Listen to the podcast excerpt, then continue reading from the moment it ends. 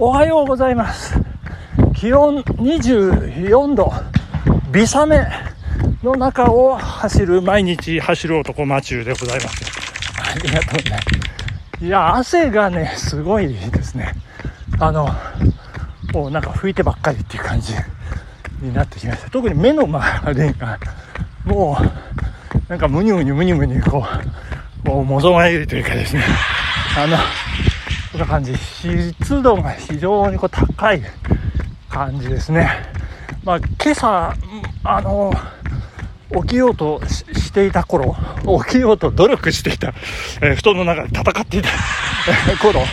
まあ、バシャバシャバシャバシャ雨の音してましたんですけどもその雨がねやんだんですねこれね。うん非常にこうむムラムラムラムラじゃない。ムシムシムシムシしているところでございますね。あのムシムシした夏の暑さというとですねこれちょっと余計な話なんですけども私のこう汗もがですね こう夏の風物詩というか大体こうね夏の終わり頃出てくるんですけれどもどこに毎年ね同じところに出るんですけど、まあ、どこに出るかというとですね心肺蘇生わかります？皆さん。あの CPA になった時にね心肺停止の時にこう胸のところグッグッとこう押す CPR をするその解説書によくここを押してくださいってこう赤いあの車線がこう入ってる。その部分なんですね。あのそこにこうプチュプチュプチュとこうこうなんかねこうかゆいかゆいんですよ。でまあこれどういうことなのか。まあ仕事は会社でして、エアコンの中には基本的にいる時間が長いんですけれども、やっぱりこうじんわりこう汗ばんで、その汗がこうそこに溜まっているんじゃないかなっていう感じでですね、毎年、で、しかも6月7月ではなく、こう8月の、もうそろそろ秋秋かなっていう頃になんなんか出てくるっていうまあ今年も出てまいりましたけども、今年はちょっとね、まあそんなひどくないというか、去年、まあ去年というか例年よりも出る時期も遅いというかね、まあそんなことで、まあ全体的に見ると今年の夏は、うーんと猛暑というにはちょっと当たらないかなと。35度を超える日がほとんど、まあ数えるぐらいしかなかったかなっていう部分もありましてそんな私の汗も占い。ね汗も診断かな、えー、まあそんなとこなんですけどもちょっと今年ね違うあの背中の、まあ、腰骨の辺りの、まあ、センターラインといいますかそこもなんかねかゆいんですよ。なんかどうしたんでしょう今年は。背中の、えー、そこちょっとこうアトピー性皮膚炎的な感じでちょっとカサカサというかね。もうかゆいですけど。今日これ帰ったらまあ金柑でも塗っておこうかなと。もう何でも金柑っていうねもう虫刺されば。あまああれ金柑って筋肉痛もねなんかいいってこう聞いたことがあってまあかつて塗ったこともあるんですけど。まあそれによって良くなったかどうかっていうのはちょっと分かりませんけれども。一応まあ期間塗っとこうかなという感じにしたいと思います。ありがとうございます。はいそして昨日えー、高らかに宣言させていただきました。私の推し本ベスト10の続きでございます。はいはい昨日昨日あ一昨日ですね。前々回あのー、10位のえー、大きい1年生と小さな2年生古田太さん発表させていただきましたけどあの東久留米が舞台というね。この巡り巡るこの何て言いますかねこの巡り合わせという小学校の頃読んで感銘を受けた本の舞台の近くにこう住むこの運命というですねなんというか不思議な感じがしますね人生。まあそんなところも、まあ、人生面白いなというところで今日は第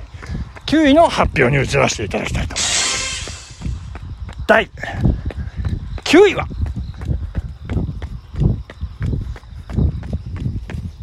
8日目のセミ角田光代。はいはい。出ました。8日目のセミ。これはあの分かる方は分かる。分からない方分からないという部類かも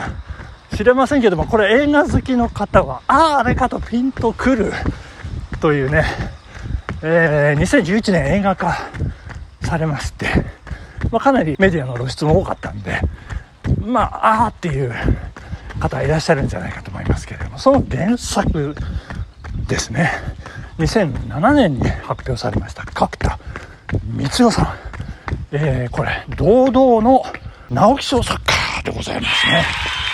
えー、そして私角田光代さんのこの本を今までこう読んだことがなかったんですね。まあまあそこそこそこと言ってはしてるですけど、まあ、名前は売れてる、えー、作家でありまして、まあ、そのきっかけになったのがやはりこう映画化されますよっていうことでその文庫本のねあの帯ものすごい大きい帯にその映画の主演女優、まあ、ダブルキャストダブルキャストちょっとちょっと違うなダブル主演のね、えー、2人の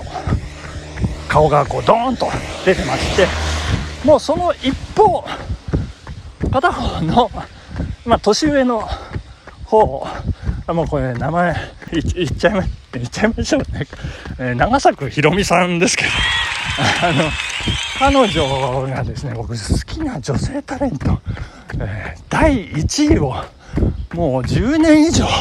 続けてる人ですので、もう大好きでしょうがなくてですね、もうそんな彼女が、あ、ごめんなさいね。ちなみに隣は井上真央さんなんですけども、あの、まあ、そんな彼女がね、えー、主演。ということで、これは、これはもう、もう、もう、即買って読んだというね。えー、そしてもちろん映画も見に行きましたけども、あの、井上真央さん、のね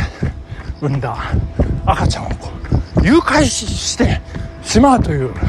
えー、大雑把に説明するとそんなストーリーなんですけれども、えー、井上真央さん、まあ、当時売り出しておりまして。この前だったか後だったか NHK のね大河ドラマ「花もゆで」えー、吉田松陰先生の妹役をね見事演じられまして。もうこの頃飛ぶ鳥を落とす勢いぐらいになっていた井上真央さんとね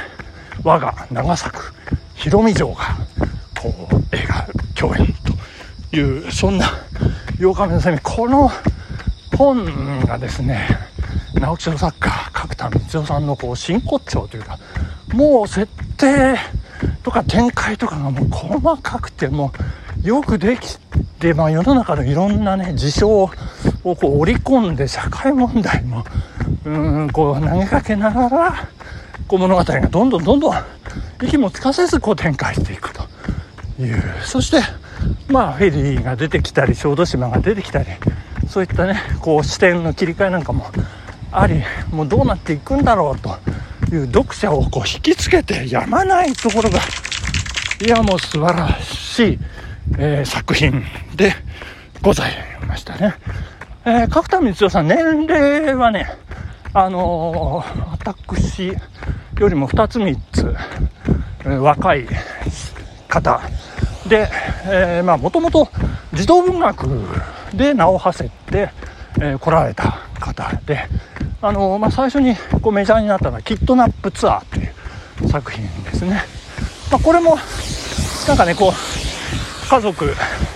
えー、離れた夫婦の間で子供をこう、誘拐するっていうようなちょっとそんなコミカルな設定のもとに展開していくお話ですけどもねそして「対岸の彼女」という作品で見事直木賞を受賞しているという、まあ、実力は申し分のない作家でいらっしゃいますんでこう角田光代の本をどれ読もうかなって選んでもねいいかなと思うぐらいのうん作家でいらっしゃいますんで。まあ一つ注目していただければというところで第9位8日目のセミ角田光代さん。そして私が大好きな女優長作。ひろみさん可愛らしいですね。お酒強いですね。いいですね。ということで、えー、そんな長作ひろみさんのことを思いながら、えー、時間となりました。今日はここまでにしたいと思います、まあ、月曜日ということでもう先週ただただ、えー、短い距離ばっかりで休養期間でございましたけども今週から気合を入れ直して今日はねちょっと11キロ走ってみたいと思います。月曜日皆さん頑張っていきましょう。それではここまで。ありがとうございました。さようなら。